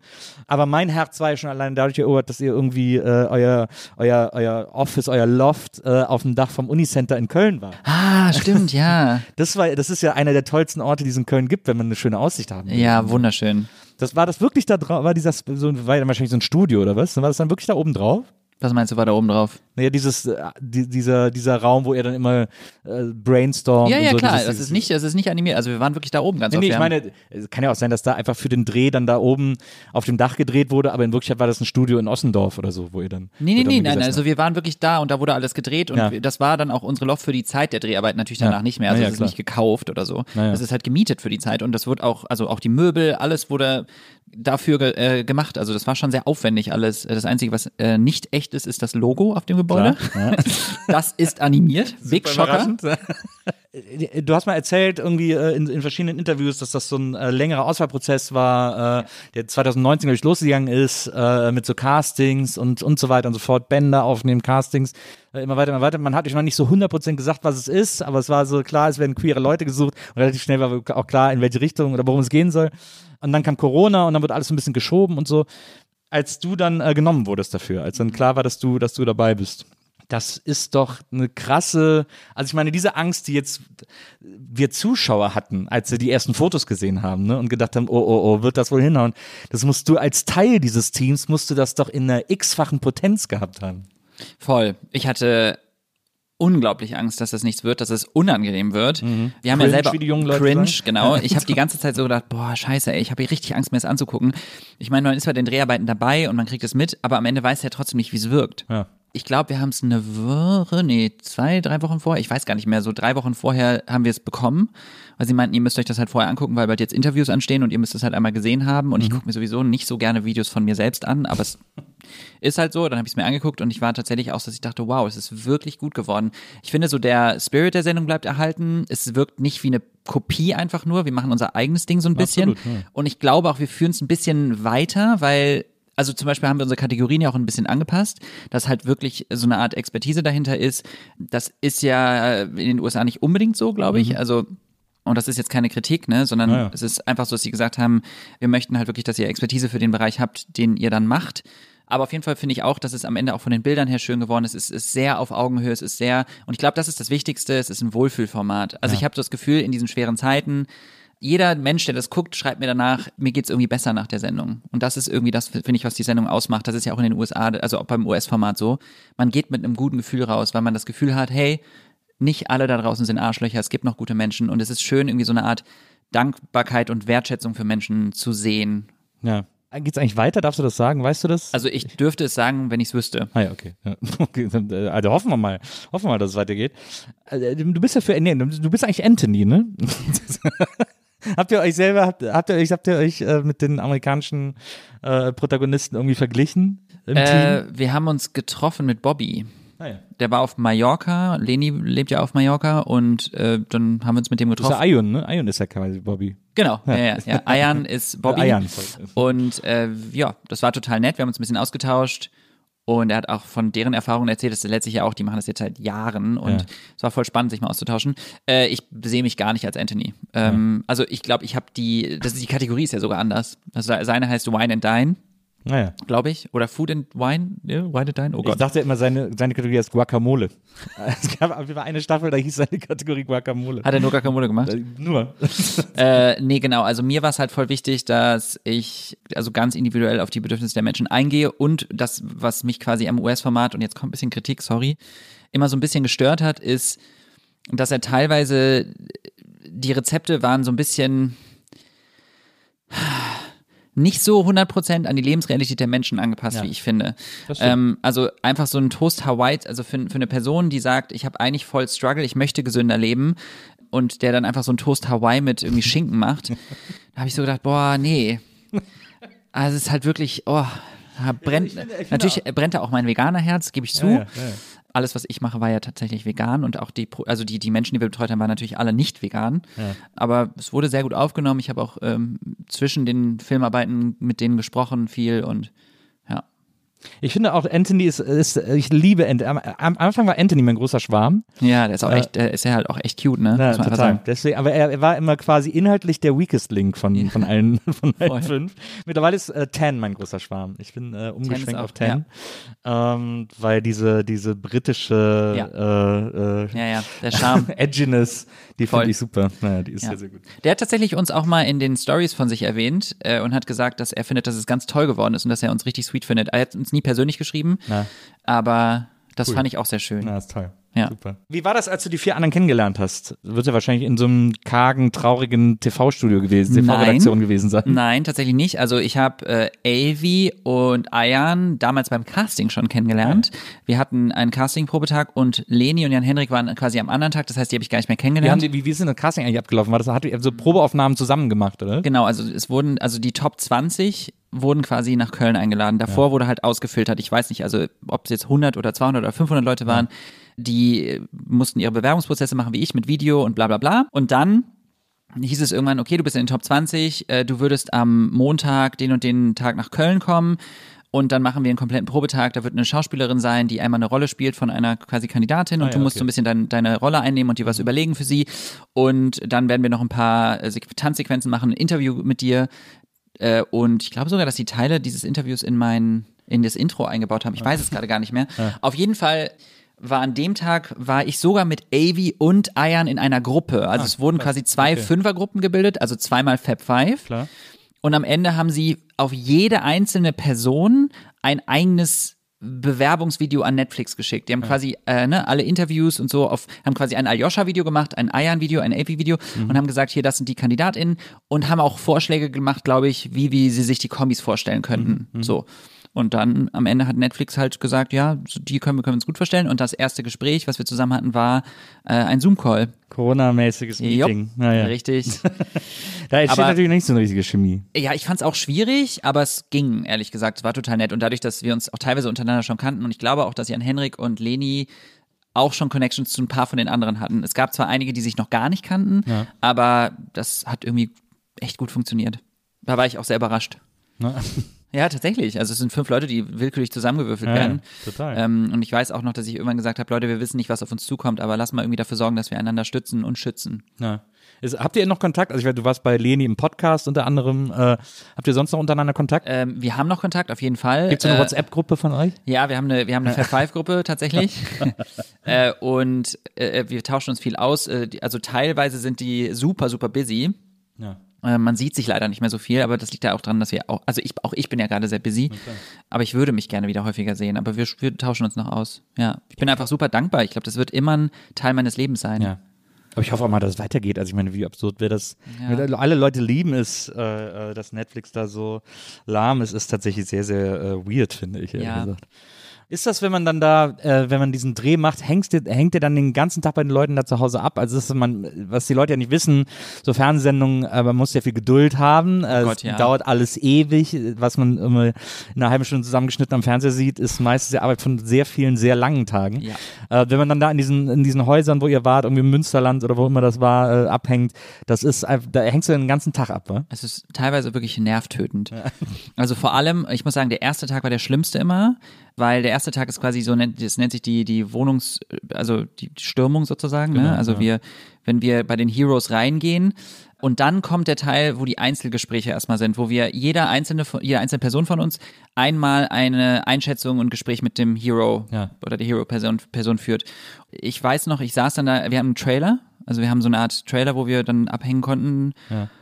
Und ich, dann sitzt, dann sitzt man da teilweise, so ein Wohnwagen, dann sitzt man da teilweise stundenlang, weil man der Letzte zum Beispiel ist. Ich war der Letzte an einem Tag und dann habe ich einfach, musste ich wirklich warten, bis alle durch sind und dann kam ich. Und dann ist die Szene am Ende ja auch wirklich nicht lang, ne? Also du sitzt dann halt da für eine Dreiviertelstunde oder so, weil äh, verschiedene Perspektiven und nochmal irgendwie das und hier nochmal und ein paar Schnittbilder und dann war's das. Aber du, du hängst halt einfach echt viel rum. Das muss man einfach echt sagen. Aber es ist schon okay am Ende, wenn das Ergebnis schön ist und man hat auch, wir haben auch echt super viele lustige Zeiten gehabt. Ja. Ist das denn so, man sieht euch ja dann immer so dahin fahren und dann gibt's immer so, so, so, ein- so, ein- so ein Trailer quasi von der Person, zu der ihr fahrt, den man sich so anguckt und so. Aber jetzt äh, real, äh, unter realen Umständen, kriegt ihr so Steckbriefe oder so über die, über die Heroes, zu denen ihr fahrt, dass ihr so ein bisschen was vorher wisst über die? Also ganz grob nur, nur ganz, ganz wenig. Also wir erfahren fast nichts über die tatsächlich und müssen uns dann einfach so ein bisschen da Also rein eine sehr authentische Einschätzung, die ihr Ich, dann da ich finde treffen schon, müsst. ja. Also natürlich muss alles immer ein bisschen in Abschluss, also ein paar Sachen müssen geplant Ja, werden. klar. Also zum Beispiel Eiern kann ja nicht einfach in die Wohnung gehen und sagen, ja, ich mach das jetzt mal. Das muss natürlich geplant Ja, ja. werden. Da muss ja schon vorher ein Umzugsteam da sein. Wir sind wirklich nur eine Woche da. Ja. Also es ist wirklich kurz. Und auch ich ähm, muss mir vorher überlegen, also ich brauche so ein paar Infos schon, weil ich muss mir vorher überlegen, ich muss im Zweifel ein Kochstudio oder irgendwas, also muss ja angemietet werden, das organisiere ich nicht, aber ich muss ja dann auch klar. Input geben und sagen, ich würde das und das mir gut vorstellen können. Äh, und dann müssen, muss, muss der Sender oder wer auch immer sich darum kümmern, dass ein Kochstudio oder irgendwas gemietet wird. Also wir kriegen ein paar minimale Infos, ja. Seid ihr dann auch immer, äh, wenn ihr eine Woche da seid, seid ihr dann wirklich vor Ort immer die Woche? Also seid ihr dann da in irgendeinem Hotel Garni? Ja, in Hotels sind wir genau. Ich hab's gehasst, ne? Also ich hasse es ja in Hotels zu sein, weil ich schlaf, ja, ich schlaf grottenschlecht. Ach, ist das so schön. Ich kann viel besser in Hotels schlafen Ja? als zu Hause, ja. Nee, ich glaube, ich muss, ich, mi- ich habe tatsächlich mir jetzt vorgenommen, mir immer mein Kissen mitzunehmen. Ich glaube, daran hapert es oft bei mir. Ich hasse diese Hotelkissen. Ich weiß auch nicht warum. Die sind oft so steinhart und ich habe heute wieder Nackenschmerzen nachts gehabt. Und also, weiß ich nicht. Für mich war es immer okay, weil ich dann nach ein paar Tagen war ich dann drin. Und dann war es aber so, okay, das war's, tschüss. Ja, aber ich denke halt so, wenn ihr dann eine Woche im, in, äh, in, in Münsteraner Vorort äh, in einem Hotel zusammen seid, mit der ganzen, mit dem ganzen Team, der ganzen Produktion Ja. und ihr, äh, ihr, ihr, witzig. ihr fünf ähm, äh, Queer-Eye-Protagonisten, das ist doch ein Riesenspaß, den man Voll. sich, das ist doch so Klassenfahrt im Grunde Total, genommen. ja, voll war es auch. Also klar, man muss schon auch viel arbeiten, ne? Weil also du kannst jetzt nicht abends irgendwie sagen, ich äh, gehe jetzt irgendwie noch feiern, äh, weil am nächsten Kann man da Morgen sowieso früh nirgendwo- aufstehen. Aber ja, klar, wir haben super viel Spaß gehabt. Ja, ja das stelle ich mir auch, das stelle ich mir äh, sehr, sehr, sehr, sehr lustig vor. Ja, ich, also wie gesagt, ich hoffe, ich hoffe unbedingt, dass es weitergeht. Aber jetzt bist du ja nicht untätig in der Zwischenzeit. Du, du drehst jetzt nicht Däumchen und wartest, dass die nächste Staffel produziert wird, sondern machst ganz viele Dinge. Hast jetzt einen eigenen YouTube-Kanal, ähm, auf dem du alles möglich machst, eben nicht nur veganes Essen äh, oder, oder über vegane, äh, über vegane Lebensweise aufklären, sondern äh, grundsätzlich über soziale Themen sprichst und so. Was willst du noch alles machen? Im Grunde genommen ist die Frage, planst du Dinge Pla oder plan, äh, hast du einen Plan? Ich erinnere mich noch ganz kurz an die Bio-Klausur. Es kann ja sein, dass du daraus gelernt hast. Ja, habe ich. Äh, nee, also ich natürlich mache ich mir Gedanken. So, ich äh, versuche mir schon zu überlegen, wo ich perspektivisch hin möchte und das ändert sich auch manchmal. Ich habe so ein paar Sachen, die ich total gerne machen möchte und an denen arbeite ich auch schon. Also ich möchte einen eigenen Podcast, weil ich einfach das total gerne mag, das Medium. Ich kann mir auch vorstellen, dass vielleicht mal ein Buch kommt oder verschiedene, also vielleicht auch ein Kochbuch, weil ich einfach auch, ich möchte natürlich die vegane, Töte sie. Wir haben auch das Anthony-Kochbuch hier. ja, das ist bestimmt sehr vegan. Anthony in the Kitchen, ja, es ist super vegan, glaube ich auch. Äh, ich hatte gerade, ich habe gerade dieses. Äh, Wundert mich tatsächlich, dass er ein T-Shirt anhat auf dem Foto. mich wundert, dass es kein Band-T-Shirt ist, ehrlich gesagt. Ich habe auch gerade dieses, äh, dieses Kochbuch von, äh, wie heißt sie? Äh, die macht so einen veganen TikTok-Channel. Vega, glaube ich, ne? Äh, Heißt sie Vega? Äh, Vega? Nee, nicht TikTok? Vega. Äh, wie heißt sie? Rosa? Äh, ja, genau. Ja, genau. Rosa? Rosa ja, ja, ja, die habe ich genau. gestern gesehen, witzigerweise. Ja, bei einem Event. Ja, die hat auch gerade Kochbuch rausgebracht. Die ist auch ganz toll. Ja, das die finde ich auch super. Da habe ich, da habe ich mir auch schon mehrere äh, Rezepte markiert, weil ich die Ja. mal nachkochen will Ja. und so. Weil die, weil die irgendwie so, also ein äh, Kochbuch, klar, äh, bietet sich total an, ein gutes veganes Kochbuch. Äh, äh, da ist äh, der Markt noch lange nicht Übersättigt. Ja. und, und sehr bereit. Aber gibt es auch sowas, könntest du dir auch vorstellen, dass es irgendwann, weil ich sage, dieser, dieser Cut von Anästhesist zu YouTuber war das ja dann quasi erstmal, der war ja sehr groß. Vielleicht ist irgendwann wieder so ein Moment in deinem Leben, wo du so einen Riesencut machst und jetzt, weiß ich nicht, Schauspieler wirst oder Rockstar oder äh, Also Rockstar ist unwahrscheinlich. Aber also, keine Ahnung. Also ich könnte mir auch, ich habe auch schon mal darüber nachgedacht, Schauspielerei, wenn mir das irgendjemand anbietet, ich würde gern mal so eine Challenge annehmen und das einfach mal probieren. Genauso wie, was habe ich letztens noch gedacht? Auch in Talkshows oder in irgendwelchen Formaten, wo ich noch nicht war und so, so, ich würde gern mal ein bisschen konfrontativer auch mit PolitikerInnen und sowas sein und einfach, also das, was ich aktiv jetzt mache, auch gerne nochmal im Fernsehen zum Beispiel machen und da mehr Leute erreichen, weil ich glaube schon, dass ich, ist, ich glaube schon, dass ich eine Art habe, die Menschen erreichen kann. Und das würde ich halt einfach gerne. Ich würde einfach gerne einen Weg finden, wie Menschen zuhören. Weil ich ja, glaube schon, dass, also ich, ich bin der festen Überzeugung, dass das, was ich zu sagen habe, wichtig ist. Und ich möchte das einfach sagen. Also, aber dann fällt ja Profisportler zum Beispiel raus. Ja, das ist unwahrscheinlich. Also ich liebe, ich liebe CrossFit, so, ich mache das total gerne, Ja. aber ich werde kein Profisportler. Ja, da kann man auch, da kann man die Message immer nicht so gut unterbringen. Nee. ist anstrengend, das parallel zu machen. Lieber Ayosha, ich, das hat mir einen wahnsinnigen Spaß gemacht. Ich, mich, ich freue mich sehr, dass du heute bei mir warst. Äh, das war ein tolles äh, Gespräch. Ich freue mich auch jetzt noch über die äh, Untersuchung von dir. Und, äh, und ich Okay. würde mir sehr, sehr wünschen, dass, äh, dass du nochmal wiederkommst äh, in Bälde und wir einfach ein bisschen weiterquatschen über, äh, über das bunte Leben sozusagen. Ja, vielen Dank. Ich hatte selten so einen extrem gut vorbereiteten äh, interviewende Person hier sitzen. Wahnsinn. Also es hat mir auch sehr viel Spaß gemacht und es war wirklich eine Achterbahnfahrt, also im positiven Sinne. Na, sehr gut. So soll das Und, sein. Ich möchte noch mal kurz sagen, diese Untersuchung ist absolut im Konsens passiert. Ja, absolut. Das, das möchte ich auch. Das möchte ich hier fett unterstreichen. Riesenkonsens. Ja. Vielen Dank an Charlotte, die war heute unsere Producerin und muss dann gleich unsere Untersuchung noch mit angucken. Und Ich muss äh, vor allem auf Toilette jetzt. Ich habe ja, sehr viel getrunken parallel. das ist überhaupt kein Problem, äh, denn dieser Podcast ist an dieser Stelle vorbei. Vielen Dank fürs Zuhören. Bis zum nächsten Mal hier bei der Nils Burgerberg Erfahrung. Macht's gut. Tschüss. Tschüss.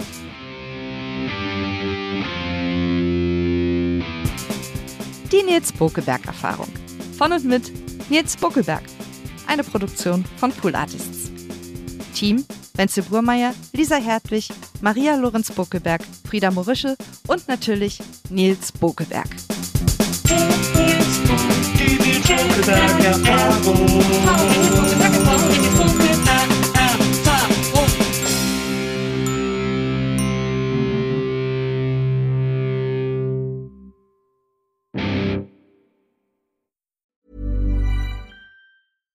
Hey, it's Paige DeSorbo from Giggly Squad. High quality fashion without the price tag. Say hello to Quince.